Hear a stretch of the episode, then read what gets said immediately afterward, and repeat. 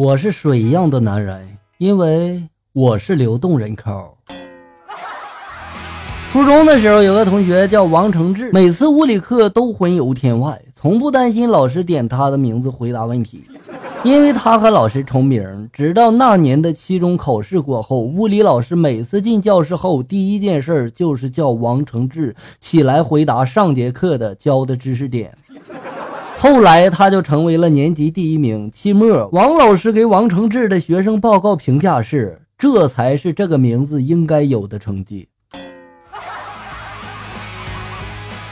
所以你是不是要感谢一下王承志？一男子去相亲节目相亲，然后问台上的许多女嘉宾同一个问题：如果你的叔之类的亲朋好友生病了，而你的卡上只有一点钱，比如五十万，你会用来救他吗？然后台上的很多女嘉宾都为他留了灯。这让我想起了王健林说的那句话：“给自己定个小目标，比如先赚他一个亿。”都是有钱人。我女朋友前几天找我去医院了，我问她怎么了，她就说呢，她的腿有点弯，就是俗称的 O 型腿，她觉得影响她的美观，所以决定去医院看看有没有办法解决。因为我女朋友嘛，一向斯斯文文的，所以觉得有点不好意思。为了自己漂亮，来到医院，然后她还是第一次哈，所以大夫呢就问她怎么回事这时候她就说了：“大夫，我两腿之间有条缝。”大夫一惊，随即就说到了：“废话，没缝的是老爷们儿。”这就尴尬了。去女友老家提亲，女友安排我住宾馆。晚上突然听到敲门声，帅哥需要特殊服务吗？我立刻就拒绝了。然后接到女友电话就说了：“算你老实，通过了我家的测试。”我愣了一下，就问呢：“刚那人是谁呀？”女友就说了：“那是我哥。”好走心的测试啊！男子半夜潜入了一户有钱的人家，用木棍把那个男主人给击晕了，然后进行了疯狂的扫荡。准备离开的时候，突然听见浴室里面有人喊了：“我洗好了，你进来吧。”于是男子动了邪念，冲进了浴室。男子永远都忘不了浴室里自己的老婆看到他惊讶的表情。早知道被绿，还那么辛苦的工作干什么？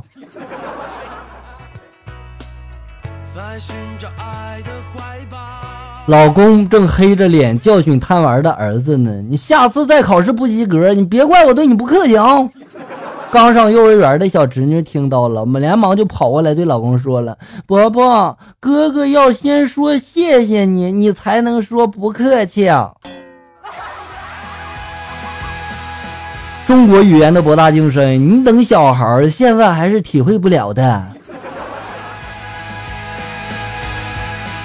那天呢，路过广场，看见一男一女的两个小同学在那背着书包在路边坐着，面前呢摆着一堆零食，而小男孩不吃，都是喂给那个小女孩吃。突然，小男孩就对那小女孩说了：“班长，我当这个小组长的事情就拜托你了。”小女孩满嘴的食物，说不出来话，只是点了点头。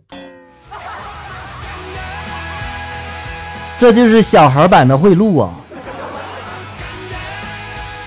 睡觉前，女儿要吃苹果，我哄她就说了：“苹果里面有虫子的，明天爸爸把虫子给你洗掉了，你再吃哈。”女儿就说了：“爸爸，你快让我吃吧，明天这个苹果都被虫子吃光了，我还吃什么呀？我。”孩子，你这想象力真丰富。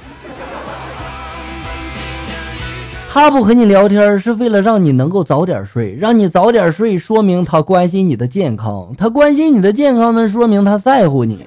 他在乎你，说明他一定程度上喜欢你。所以他不和你聊天，说明他喜欢你。这个推理没毛病啊。不过我看着更像自我安慰，是吧？如何判断一个女的真的吃饱了？你直接问她你吃饱了吗？这是直男常犯的错误。无论饱没饱，你得到的答案都是吃饱了，或者说差不多。正确的做法应该是你暗中观察她补口红没有。如果补了口红，那说明她真的饱了，不想再吃了。女人绝对不会浪费自己的化妆品的。下面来看一下校友们发来的段子。林清冷发来的段子，他说：“这是我干过的真事儿啊！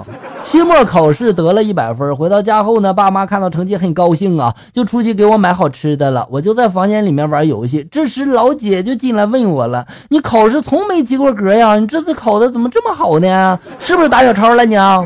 我就说了，我没有啊，老姐，冤枉啊，天地可见啊！老姐又说了，那你怎么考的？你说说。”我就说了，我只不过在老师打分那里写了一句话。老姐这时候急切的就说：“什么话呀？快告诉我！”我就说了，就是写的，写了老师啊，你给我打多少分，你就能活到多少岁。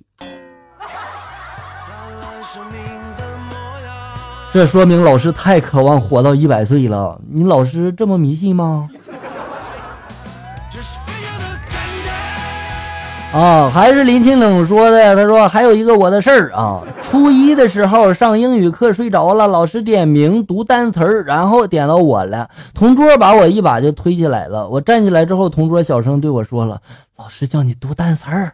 ”那时睡得迷迷糊糊的，我没有听清他说的话呀，我就大声说了一句 “what”。然后同桌还没开口说话的时候，老师开口了，就说了。这位同学回答的很正确，发音很标准，请坐下。我就坐下了。同桌递给我一张纸条，上面写着：“你很牛，算你命大。”这就是传说中的巧合吧。rock 祝融发来的段子：上大学的时候吧，有人说吃了食堂里的饭拉肚子，辅导员就问了谁拉肚子了。于是乎呢，就两个人去体检了。体检查完之后呢，也没什么问题。后来食堂表示，虽然检查结果一切正常，但是愿意给拉肚子的同学免单一周。辅导员呢，再次统计拉肚子人数的时候，当天报上来一百八十二个。看来这次真的得让你们拉拉肚子、长长记性了。免费的饭不是你想吃、想吃就能吃的。万泰赵金贵发来的段子：有个群组织去爬山，晚上呢住宾馆的时候房间不够了，女管理员呢就和男群主说了：“咱们是领导，把这个房间呢给他们住吧，咱俩呢一个房间。”进入房间之后，女管理员把一个枕头放在中间，就对群主说了：“不许越过这个枕头，哈。”他们一晚上呢也没有说什么话。第二天早上快天亮了，群主呢就叫醒这个女管理，说了：“该起床了，去爬山了，哈。”女管理员一脚把那个群主就给踹到了床底下，还大骂，就说了：“爬山爬山，还爬个屁呀，还爬！这个枕头这么矮，你都爬不过来，还爬还爬山还？”瞧你那点出息，当什么群主啊？白害我安排这次聚会了。这么实在的男人已经不多见了。搞事情发来的段子：渔夫在海里面捕捉了一条金鱼，金鱼突然就开始说话了：“亲爱的渔夫先生，如果你放了我，我就实现你一个任何愿望。”渔夫将信将疑的就说：“真的？那你真的有法力，为什么不把自己变走呢？”金鱼就说了：“对呀，我怎么没有想到呢？拜拜喽。”说完，金鱼唰的一声就消失了。所以有些事情一开始就得相信，不然错过了就再也没有机会了。感谢大家收听，咱们下期节目再见。